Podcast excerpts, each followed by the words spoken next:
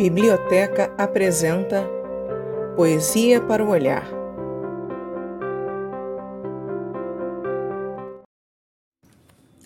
Pedra, pau, espinho e grade.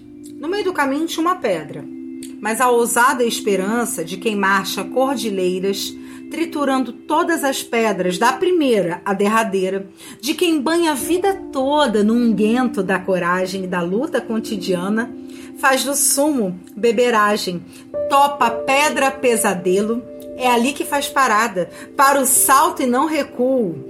Não estanca os seus sonhos lá no fundo da memória. Pedra, pau, espinho e grade são da vida desafio. E se caem, nunca se perdem. Os seus sonhos esparramados adubam a vida, multiplicam, são motivos de viagem. Conceição Evaristo.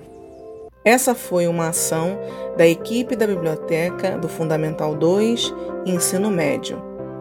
De Nair Fonte, Flávia Santos, Patrícia Sodré e Graciane Cunha.